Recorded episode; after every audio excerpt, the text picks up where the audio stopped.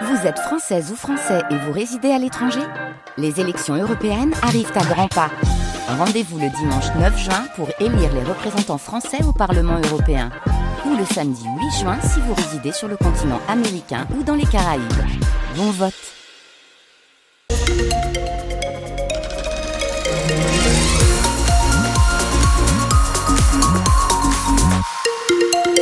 Le trafic, la météo est en point sur l'info pour le trafic. On vous l'a signalé sur l'autoroute Nord, donc euh, en direction d'Aix sur la 7, juste après la sortie L2. Un accident avec une collision de véhicules en cause et ça bouchonne pas mal. Hein.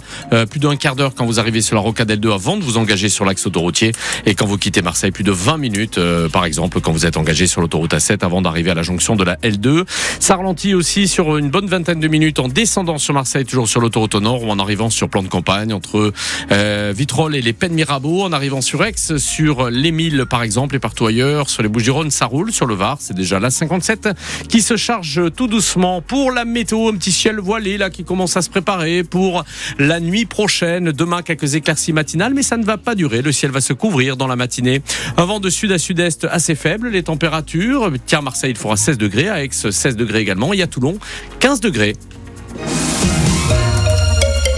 Christophe Van Ven pour les infos. Nous sommes à Montpellier. Deux personnes sont mortes après des coups de feu devant le tribunal judiciaire en tout début d'après-midi. Et d'après nos confrères de France Bleu Héros, l'homme attendait sa victime devant le tribunal sur le parvis.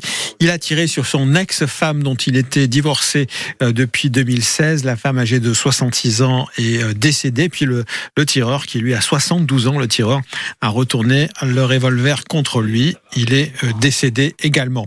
Les mobilisations des parents contre les fermetures de classes reviennent dans l'actualité. À Marseille, au pied des tours de la Castellane, euh, des parents bloqué la circulation euh, du boulevard Henri Barnier à la mi-journée. Une classe est menacée de fermeture à la maternelle. L'école a déjà perdu une classe l'an dernier. On entendra la colère des parents tout à l'heure dans le journal de 18h.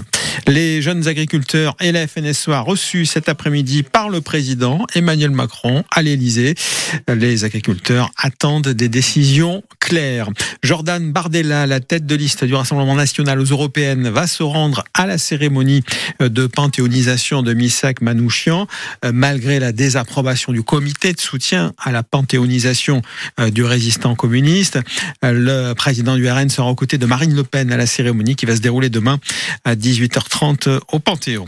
Les premiers mots de Jean-Louis Gasset sur le banc de l'Olympique de Marseille, ça a commencé par un, un communiqué pour le successeur de Gennaro Gattuso où Gasset a effectivement décrit l'immense honneur pour lui de rejoindre un club mythique, le club mythique qu'est l'Olympique de Marseille. Et puis Gasset, le pompier, est présenté depuis une heure maintenant par le club aux journalistes. Et parmi ces journalistes, Bruno Blanza qui nous dira tout à l'heure si le discours du nouveau coach a beaucoup pesé, notamment son approche sur le mental. Il faut quand même aussi un petit peu de talent. Et euh, Bruno lui a posé la question de l'âge. Voilà, c'est une question toujours un peu délicate. Ça, ça Et- n'a pas agacé, j'espère. Mais il lui a agacé, bien joué. Il a quand même osé euh, poser cette question. Est-ce qu'à 70 ans, on Pas du tout, c'est du mental. affronter euh, le vélodrome? Et vous entendrez, tiens, la réponse de Jean-Louis Gasset tout à l'heure. Il n'est pas du tout agacé. Il a pris avec le sourire à 18h. On ira enfin aussi euh, du côté de Tretz, puisque là-bas, euh, figurez-vous qu'il y a des algues vertes fluo. C'est Oh, très impressionnant, qui ont envahi l'arc, le cours d'eau,